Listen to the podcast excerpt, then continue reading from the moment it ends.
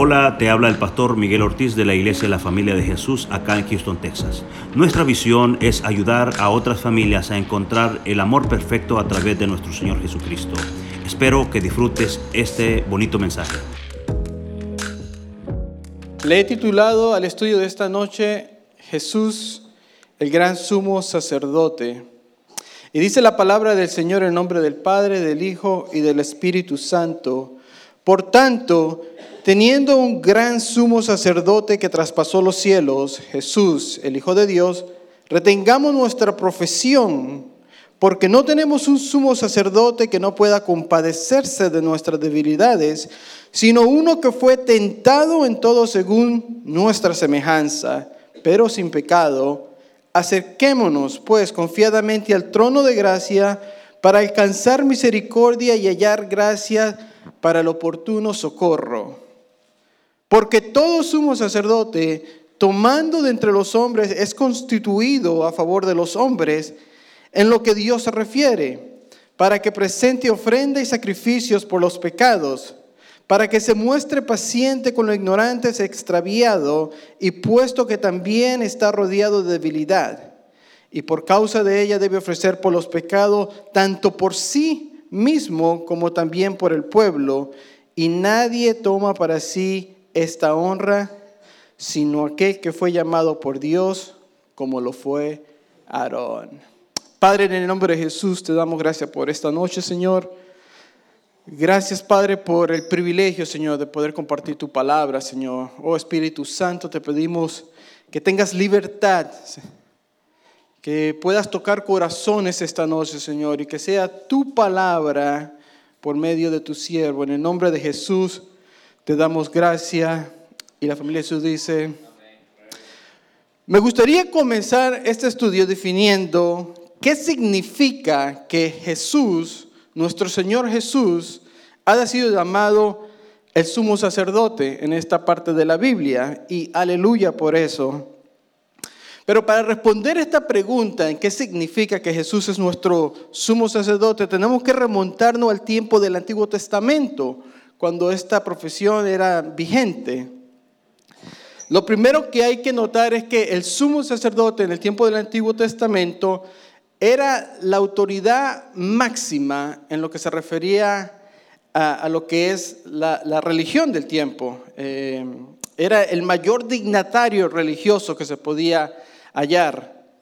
Sus responsabilidades incluían desde el, mantenimiento del templo, las finanzas, eh, la, interpretación de la palabra de Dios, eh, bueno, la, salud del pueblo. Hacía muchos, muchos deberes, muchas funciones que cumplía el sumo sacerdote, pero una de las funciones que él hacía es que él representaba a lo que era el pueblo frente de Dios.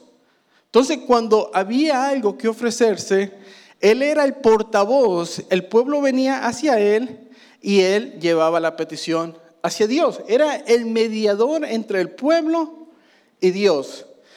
Lo contrario a lo que era un profeta, porque el profeta era el que llevaba la palabra de Dios al pueblo, pero el sumo sacerdote el que llevaba el pueblo a Dios. Y esto es importante de definirlo comenzando, porque vamos a ver cómo aplica esto con nuestro Señor Jesucristo.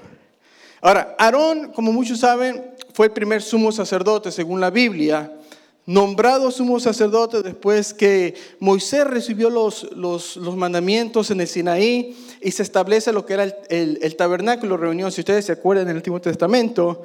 Y con la creación del tabernáculo se, se vio la necesidad de tener un pueblo sacerdote. Su función como pueblo, que era la familia de Aarón, era de encargarse de todos los quehaceres de, la iglesia, si lo podemos llamar de esa manera, o del tabernáculo para ese tiempo. Cada vez que se movían, esta familia de Aarón eran los encargados de mover todos los instrumentos del templo, de montarlo, de quitarlo, de mantenerlo y todo lo que dijimos antes. Pero para el sumo sacerdote, los requisitos eran aún más estrictos que para un sacerdote regular. Por ejemplo, algunos de los requisitos que el sumo sacerdote debería de cumplir eran que tenía que tener cierta edad, no tenía que tener defectos físicos, algo interesante si ustedes lo leen en el libro de números, hay una cierta cantidad de defectos físicos que esta persona que representaba al pueblo no podía tener porque la descalificaba. Eh, obviamente tenía que eh, abstenerse del alcohol, eh, muy específico en la clase de mujer que debía tomar para sí, debía ser una virgen del pueblo de Judá. es más, los detalles son tan, tan detallados, perdón, la redundancia, que decía que aún su cabello no podía estar... ¿cómo se dice? Todo, todo eh, que no esté arreglado. Siempre tenía que mantenerse con una apariencia limpia y con su vestidura que vamos a ver más adelante específica. Ahora, la función más importante del sumo sacerdote durante este tiempo es que una vez al año este caballero iba y entraba a lo que se conoce como el lugar santísimo, ¿verdad? que nadie podía entrar a este lugar. Y lo hacía por medio de unas vestiduras. Yo le pedí a los jóvenes de la media si me pudieran ayudar con, una foto para que más o menos tengamos una idea eh, de la vestidura que este caballero tenía que utilizar cuando hacía la función de la expiación por el pueblo. Y aquí ven, esta es la, la, vestidura que utilizaba el sumo sacerdote cuando iba a presentarse ante Dios. Ahora, compartía mucho de la, de la vestidura de los sacerdotes regulares, por decir, como la túnica blanca, eso era común entre todos los sacerdotes, pero el sumo sacerdote tenía cuatro eh, prendas de vestir que eran, que eran accesorios extra. Primero era el pectoral, el que le llaman aquí el pectoral, que es el que tiene en el pecho, y tenía doce piedras, cada una con un nombre de cada de las tribus de Israel y tiene su significado, aunque no vamos a entrar en ello esta noche, pero eso era extra. También tenía la mitra, que es el turbante que utiliza en la cabeza, con unos símbolos y unas escrituras para que representaba para el Señor. También utilizaba extra lo que es el manto azul. Y este manto azul es interesante porque si se da de cuenta, en la parte de abajo tiene unas campanillas que son de oro que cumplían su función cuando él entraba a lo que era eh, el lugar santísimo y también el manto del efor, que es el manto que ve en la parte de atrás que sostiene el pectoral. Estas son las vestiduras específicas que él utilizaba cada vez que iba a entrar a este lugar santísimo a ofrecer la expiación por el pueblo. Ahora, la dinámica es interesante porque aunque ya muchos lo han escuchado, cada vez que el sumo sacerdote entraba al lugar santísimo, la tradición era de que le amarraban una cuerda a su pierna. Porque en dado caso que este hombre tuviera algún pecado, dado caso que no se hubiera purificado antes de entrar al, lugar santífico, pues la consecuencia era mortal. Literalmente el hombre se moría. Y en vez de que alguien entrara, la cuerda pues obviamente lo jalaba hasta un lugar seguro, hasta el lugar santo. Ahora, con todo eso dicho, esto es algo muy interesante que el sumo sacerdote, preste mucha atención a esto porque esto es algo muy importante para la predica esta noche. Si el sumo sacerdote, este caballero que vemos aquí atrás, era un buen sumo sacerdote, no importaba que el pueblo se estuviera portando mal, con tal de que él fuera un buen sumo sacerdote, el perdón del pecado se le pasaba al pueblo. Pero lo contrario también es cierto. Si el sumo sacerdote era un hombre que no era obediente a la palabra, o era un hombre que tenía sus fallitas por allí, entonces la maldición de este hombre se le pasaba al pueblo. En otras palabras, el sumo sacerdote tenía la responsabilidad espiritual sobre el pueblo de Israel. Y esto es algo sumamente importante.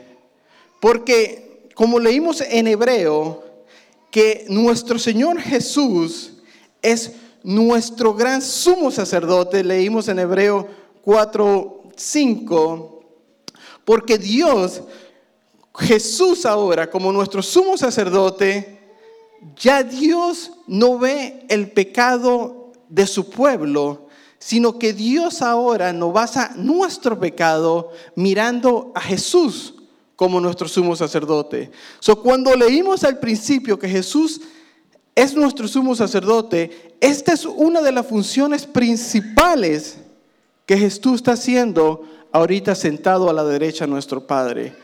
Él está tomando esa posición como gran sumo sacerdote para representarnos ante Dios. Y cuando Dios quiere verlo a usted, lo que mira es a Jesús en vez de usted.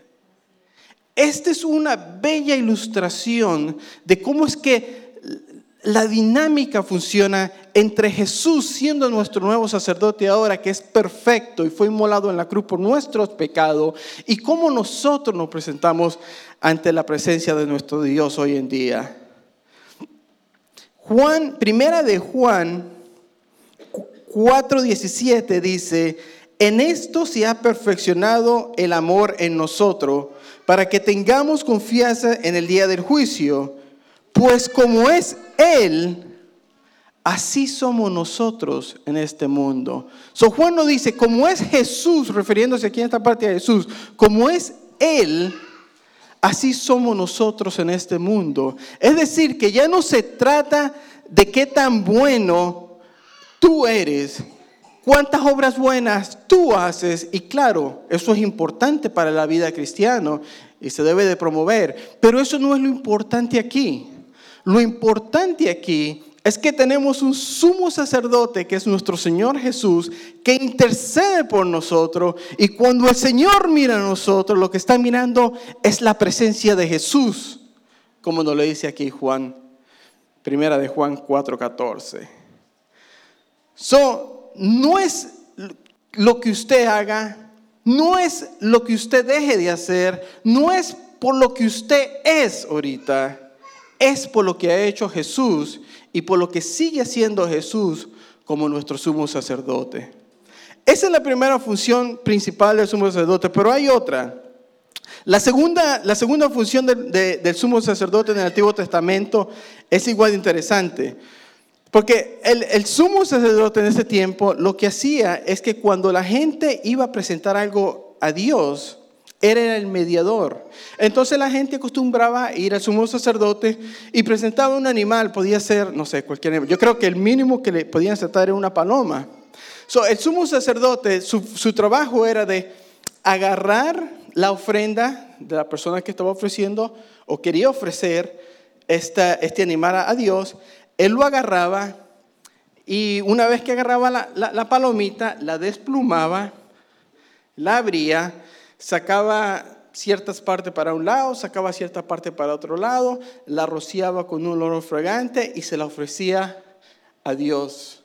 Eso es lo que hacía sumo sacerdote con la ofrenda. Y esa es otra bella ilustración en lo que hace Jesús en nuestra vida hoy en día. Muchas veces nosotros oramos y oramos y oramos, pero esa oración va hacia Jesús. Y lo que hace Jesús es que agarra esa oración y dice, no, Así no es, hermana. Así no es, hermano. Así no se ora. Cuando se ora, usted le quita aquí, Jesús le quita allá y deja lo que es la oración perfecta para ser presentada al Padre. Escuchaba una persona que decía que lo mejor de nosotros, en la mejor condición del hombre, en la mejor condición del humano, aún en esas condiciones siempre está el pecado. Pero gracias al Señor que esta noche podemos entender que una de las funciones principales del Señor Jesús como nuestro sumo sacerdote representado en la Biblia es eso. Es quitar las cosas vanas de nuestra oración. Esas ofrendas que nosotros le entregamos a nuestro Señor Jesús. Él agarra, la limpia, le quita lo que no sirve y deja lo esencial. Y dice, ¿sabes qué, Robert? No era lo que tú querías, es lo que yo te doy. Esto es lo importante. Ahorita tú no entiendes familia de Jesús, pero por eso es que yo te doy esto. No es como tú crees que es la oración. No es lo que tú crees que estás pidiendo. No es así. El Señor Jesús sabe, como representante de Dios, como conocedor y autoridad espiritual, Él dice, lo importante de tu oración es esto. Ahí cabe la importancia, iglesia, de que nosotros cada vez que oremos se haga en nombre de Jesús, porque Él es el que el que agarra esa oración de nosotros. Él es el que dice, ¿sabes qué? Déjeme y la perfecciono. Y aquí viene tu respuesta, familia. So, esa es la, la segunda función principal que tenía el antiguo sumo, sumo sacerdote y que Jesús vino a hacer por nosotros. Ahora, ¿qué significa para el cristiano? Ya definimos lo que era el sumo sacerdote, ya definimos cómo es que Jesús representa el sumo sacerdote para nuestra vida, pero ahora lo que falta de aclarar es que a la luz del cristiano, a la luz del Nuevo Testamento, ¿qué papel juega usted, la iglesia y yo en esto? Primera de Pedro no contesta eso. Primera de Pedro 2, 5 al 9. Dice algo así. Mas vosotros sois linaje escogido, real sacerdocio, nación santa, pueblo adquirido por Dios para que anunciéis las virtudes de aquel que os llamó de las tinieblas a su luz admirable. Nosotros somos linaje escogido, real sacerdocio, nación santa. Miren lo interesante que ahora la palabra, después que Jesucristo hizo ese gran, eh, eh, el gran sacrificio por nosotros de la muerte en cruz y todo lo que pasó, ahora la palabra cambia el énfasis. Ya no es un sumo sacerdote como en el Antiguo Testamento. Ahora dice, ahora nosotros, el pueblo de Dios, nosotros somos el real sacerdocio. Y esto pasó, obviamente, porque en el Antiguo Testamento todo lo que se hacía era tan solo una sombra a lo que iba a venir con nuestro Señor Jesús. Pero una vez que el Señor Jesús viene y da su vida por nosotros, dice Mateo 27, 51, que el velo del, del lugar santísimo, dice que se rasgó en dos y que ahora nosotros, su pueblo, lo que lo hemos recibido al Señor, tenemos acceso a ese lugar que tan solo estaba dispuesto para un hombre poder entrar allí.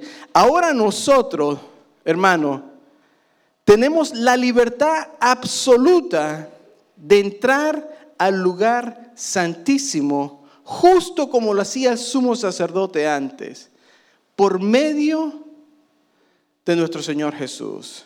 Y eso, hermano, merece una aleluya.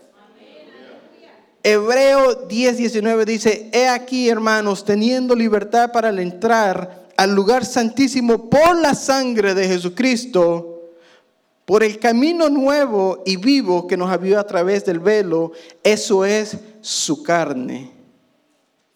Entonces ahora nosotros tenemos ese acceso que acabamos de describir hace unos cuantos minutos atrás. Usted y yo podemos entrar al lugar santísimo. Pero la pregunta sería, iglesia, ¿para qué quiere usted y yo entrar al lugar santísimo? ¿Cuál es la función de que Jesús haya venido a la tierra, muerto por nuestros pecados y haya rasgado el velo para que usted y yo tengamos acceso al lugar santísimo? La respuesta para esta pregunta la encontramos en Primera de Pedro 2:4 y dice que es para ofrecer sacrificios espirituales aceptables a Dios por medio de Jesucristo. Son la única razón, iglesia, para ser bien directo en esto, que usted y yo tenemos acceso al lugar santísimo, el mismo lugar que estamos en el Viejo Testamento, el mismo lugar que Jesucristo vino a cubrir. El único razón que usted y yo tenemos acceso es para sacrificios espirituales. La pregunta sería entonces, y perdón por estar tan preguntón hoy, ¿cuáles son los sacrificios espirituales entonces? Ok, ya sé que antes era nomás su nombre, que representaba al pueblo ante Dios. Vino Jesucristo, rasgó el velo, nos da licencia para que nosotros entremos al lugar santífico o al, lugar santísimo. para que nosotros demos sacrificios espirituales. Pero nos queda la misma pregunta, pero ¿cuáles son los sacrificios espirituales? Y aquí son los siete sacrificios que la Biblia menciona de nosotros. El primero, el dar alabanza.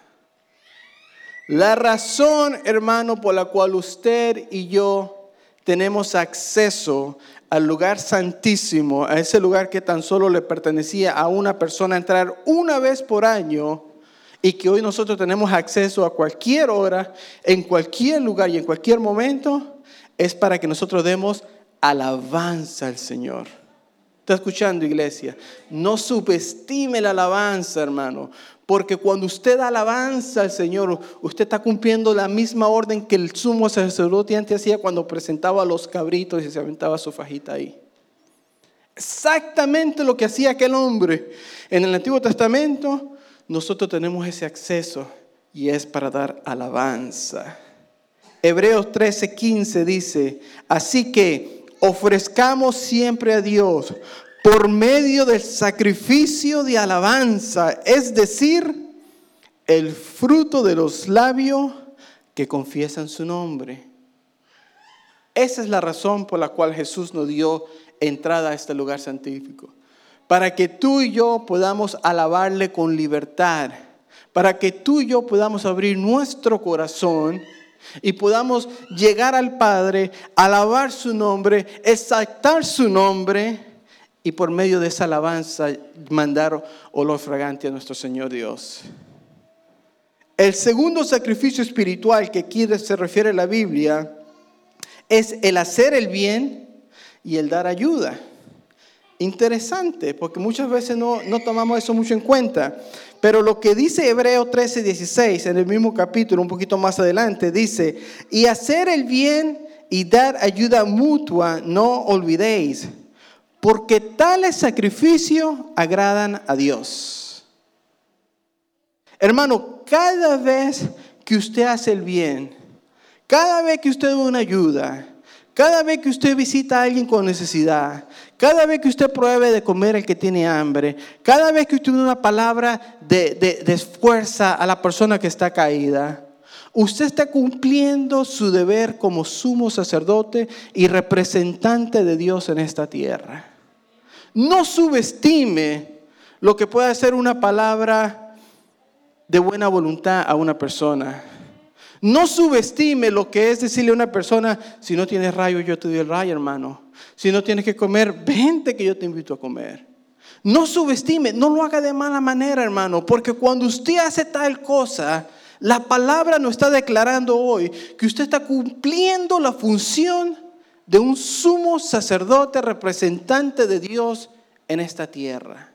So, por ninguna manera, de ninguna forma, piense usted que cuando usted está dando, ay Dios mío, ahí se me fue mi lonche para la semana. No, el Señor está viendo esa acción y el Señor está colectando eso. So, el sacrificio espiritual número dos es hacer bien y dar ayuda mutua. El tercer sacrificio espiritual que nos habla Pedro es en dar ofrendas. Pero todo lo recibido, dice Filipenses 4:18, todo lo recibido y tengo abundancia y estoy lleno, dice eh, Pablo aquí en esta frase cuando está hablando a, Filimón, habiendo recibido de Epifodito, Epafrodito, perdón, lo que enviaste olor fragante, sacrificio acepto y agradable a Dios. Pablo le está diciendo a Filemón que todo lo que este hombre, déjeme leerlo otra vez, Epafrodito, qué nombrecito, todo lo que este caballero Epafrodito le mandó a Pablo como una ofrenda, Pablo le dice a Filemón, ¿sabes qué? Lo he recibido como olor fragante sacrificio acepto y agradable a Dios. Aleluya por eso, hermano. Porque cada vez que una vez más que nosotros hacemos algo por nuestro hermano, por una buena causa, por nuestra iglesia, hermano, eso es olor fragante que le ofrecemos a Dios. Así como en el Antiguo Testamento, si usted se acuerda, cuando el sacerdote quemaba el holocausto, dice la palabra que era olor fragante al, Señor. Lo mismo pasa hoy en día, hermano, aunque usted no lo vea con sus ojos físicos, pero si usted lo viera con sus ojos espirituales, cada domingo que usted viene y pone el dinerito aquí en el arca, es un olor fragante que sube a este lugar hasta las mismas puertas del cielo y el Señor lo recibe como tal. Que hágalo con la buena intención, hermano. Hágalo con un corazón correcto y sin duda que el Señor nos va a bendecir si nosotros seguimos esto. El cuarto sacrificio que nos enseña la palabra es entregarse al servicio y al sacrificio del ministerio. En otras palabras, el servir a Dios, el servir a la iglesia. Filipenses 2.17 dice, y aunque sea derramado en libación sobre el sacrificio y el servicio de vuestra fe, me gozo y regocijo con todos vosotros.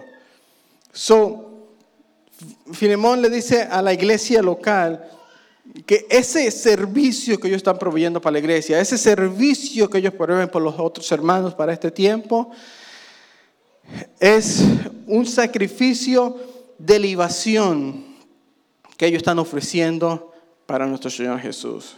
So, cada vez que nosotros venimos a esta iglesia, cada vez que nosotros estamos sirviendo, sean lo que sea, hermanos, sin importar cuál sea el ministerio, cuál sea la función, eso es un olor fragante para el Señor. El quinto sacrificio espiritual que vamos a ver es la predicación del Evangelio.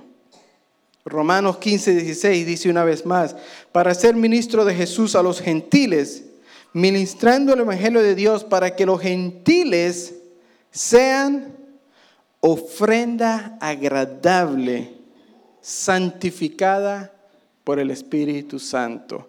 So, cada vez que usted y yo compartimos la palabra de Dios una vez más, estamos cumpliendo una de las funciones del sumo sacerdote. Estamos representando a Dios aquí en la tierra. Y podemos decir que cada vez, como dice la palabra, que una persona se convierte, es olor agradable, santificado por el Espíritu Santo. El sexto presentar nuestros cuerpos en santidad.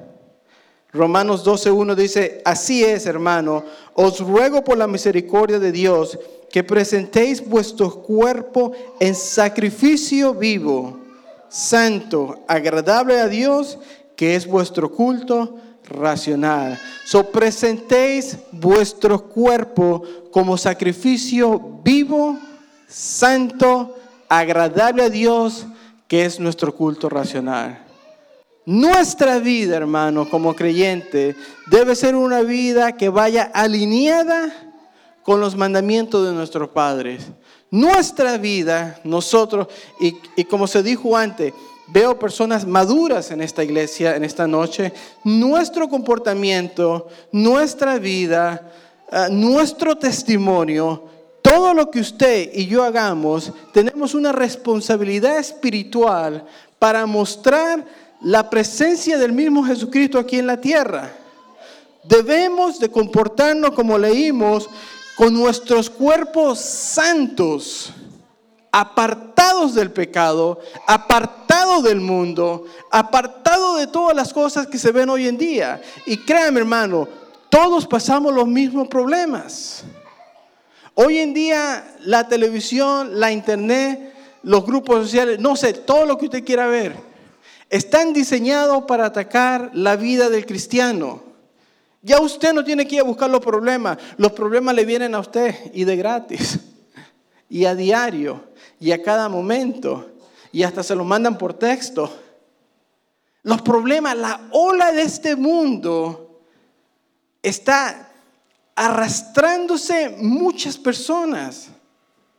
Pero es porque hay una batalla en lo espiritual donde el enemigo está tratando de jalarse todas las almas que ya han, han, sido ganadas para el Señor. Aquellos que están comenzando, el Señor se lo quiere traer. Perdón, el enemigo se lo quiere llevar.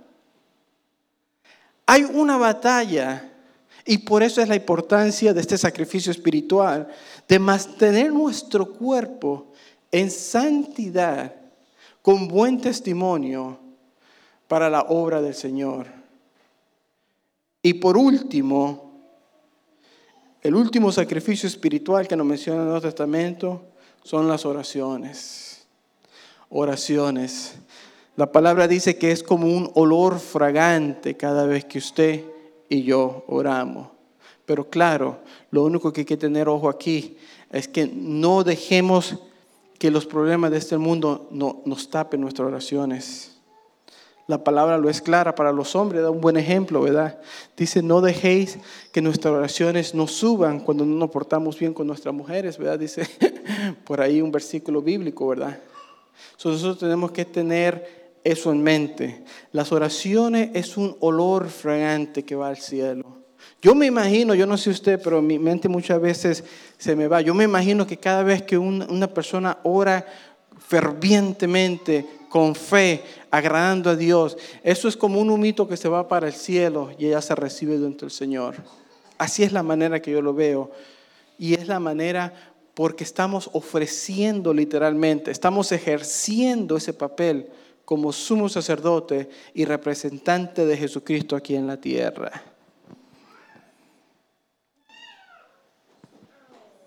Cantábamos antes de la alabanza, y le voy a pedir a los músicos si me pueden ayudar, la canción que decía, si te tengo a ti, lo tengo todo. Y esa es una verdad, hermano, que hoy la hemos visto.